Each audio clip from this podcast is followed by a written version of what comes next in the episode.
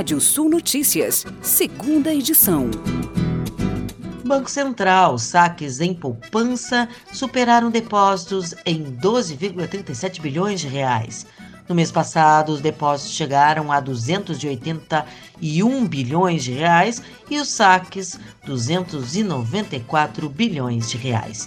Em novembro do ano passado, houve mais depósitos do que saques, com saldo positivo de mais de 1,4 bilhão de reais.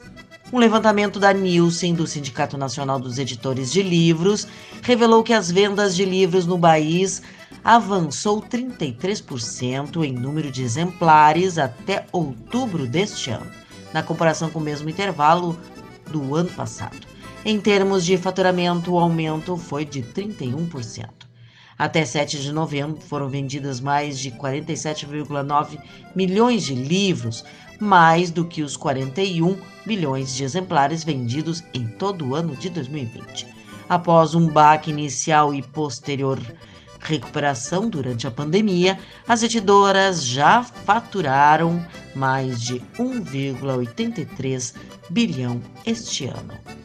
E segundo dados do Banco Central, a concessão de crédito subiu 21,7% durante a pandemia e 2022 tem tudo para ser um ano de inadimplência e de maior dificuldade para obter empréstimos. O brasileiro nunca recorreu tanto ao rotativo do cartão de crédito como agora. Esse tipo de financiamento, o mais caro do mercado, alcançou 21,6 bilhões de reais em outubro, maior valor da série histórica e 29,9% superior ao do mesmo mês de 2019, antes da crise provocada pela Covid-19. Petrobras vende três usinas termoelétricas localizadas na Bahia. As três usinas termoelétricas vendidas pela Petrobras localizam-se em Camaçari. A operação de venda foi concluída com um pagamento de mais de 61 milhões de reais à empresa. A indústria de chocolate produziu 511 mil toneladas de janeiro a setembro deste ano, de acordo com dados da Associação Brasileira da Indústria de Chocolates, Amendoim e Balas, coletados pela KPMG. O valor representa um crescimento de 44% quando comparado com o mesmo período do ano passado. Em 2020, até o terceiro trimestre, o valor registrado foi de 354 mil toneladas produzidas pela indústria de chocolate. A retomada da produção após período de retração e incertezas decorrentes da pandemia, além da inovação e lançamento de novos produtos, são as principais justificativas para o aumento da produção este ano. Um composto antioxidante e anti-inflamatório natural encontrado no alecrim pode melhorar a produção de leite e provavelmente ajudar as vacas leiteiras a lidar com o período estressante após o parto. De acordo com um pequeno piloto do Departamento de Leite e Estudos de Ciências Alimentares da South Dakota State University, liderado pela estudante graduada Tainá Michelotti. O tempo de transição envolve mudanças drásticas no metabolismo e na fisiologia à medida que o animal passa da gestação para a lactação plena, disse o professor assistente Juan Osório, que supervisionou o estudo. Durante a primeira semana após o parto, as vacas podem produzir 6 a 10 galões de leite por dia. Isso é muito para o corpo.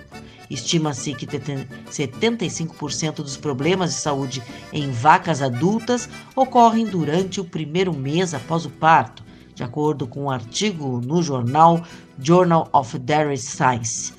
A vida produtiva de uma vaca leiteira é, em média, 3 a 4 anos, portanto, minimizar os problemas durante o período de transição pode ajudar a melhorar a longevidade e os resultados financeiros do produtor.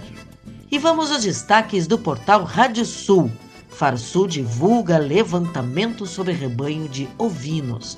Programa Campos do Sul entrega certificações para mais de 3 mil hectares em Rio Grande. Você pode ler mais notícias no portal Rádio Sul. Pode ouvir esse boletim no seu agregador favorito de podcast. Eu, Kátia Desessar, volto amanhã às oito e meia da manhã no Rádio Sul Notícias, primeira edição. Previsão do tempo. Olá, ouvintes da Rádio Sul.net. Noite de hoje, um céu com poucas nuvens aí na maioria das áreas do Rio Grande do Sul. Tem ainda uma variação de nebulosidade no eixo entre o litoral norte, a serra divisa com Santa Catarina. Possibilidade de, remota de uma chuva fina nessas áreas, uma ocorrência também de nebulosidade na noite de hoje na faixa litorânea de Santa Catarina, é, passando pelo norte catarinense e leste do Paraná. Possibilidade também de chuva fina. No Rio Grande do Sul, as temperaturas ficam na casa dos 20 graus, uma temperatura amena na maioria das áreas, abaixo dos 20 graus na serra, uma noite até um pouco mais fria, uma noite mais quente para a faixa oeste, ali na casa dos 25, até ficando acima dos 25 graus. A quinta-feira, o sol predomina em grande parte do estado do Rio Grande do Sul. Uh, ainda tem uma ocorrência de nebulosidade desde o desde a faixa sul, ali entre Bagé e Pelotas, passando pelo leste e também na serra, mas com períodos de abertura. Temos é, calor aí já na fronteira oeste, nas missões as temperaturas podem chegar a 36 graus nessas áreas e deve chegar a 30 graus na fronteira com o Uruguai, a mesma condição, chegando a 28, 29 nas demais regiões. Uma condição é, de umidade um pouco melhor na manhã na faixa oeste, fronteira oeste, o centro-oeste, mas na parte da tarde chama atenção a baixa umidade 20% e nessas áreas do oeste do estado a gente recomenda aí também bastante hidratação. Santa Catarina, o sol na maioria das áreas, até no litoral que tem uma maior uh, alguma ocorrência de nebulosidade nas próximas horas. Na quinta-feira deve uh, o sol uh, aparecer aí com poucas nuvens e pequenos períodos de nebulosidade. Temos aí para a faixa leste do Paraná uma maior variação de nuvens e um tempo até com instabilidade, pequena chance de instabilidade.